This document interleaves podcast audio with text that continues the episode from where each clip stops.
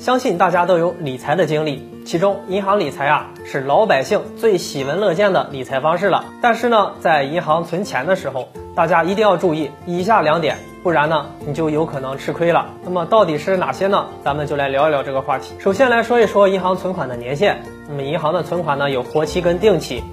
如果大家存个十万、二十万这种大金额的存款的话，而且短时间内你不用的话，那么银行呢会给出一个非常大的诱惑。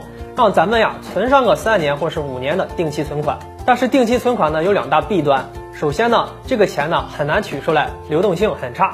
第二点就是，如果咱们一定要把这部分钱取出来的话，那么利率上也会给你大打折扣的。再来说说存款的金额，那么咱们如果有很多闲钱的话，尤其是大额的现金，那千万不要都存到一个账户上呀。也不要一次性全部的存进去，咱们应该呢分开账户，然后啊一年一年的存。那我们都知道啊，国家银行的利率会随着国家近期的调整而有微小的变动。如果咱们一次性把很多的钱存到你的这个账户里面了，那么如果以后利率上涨的话，那咱们银行里的钱这个利率也是随之而然上涨的。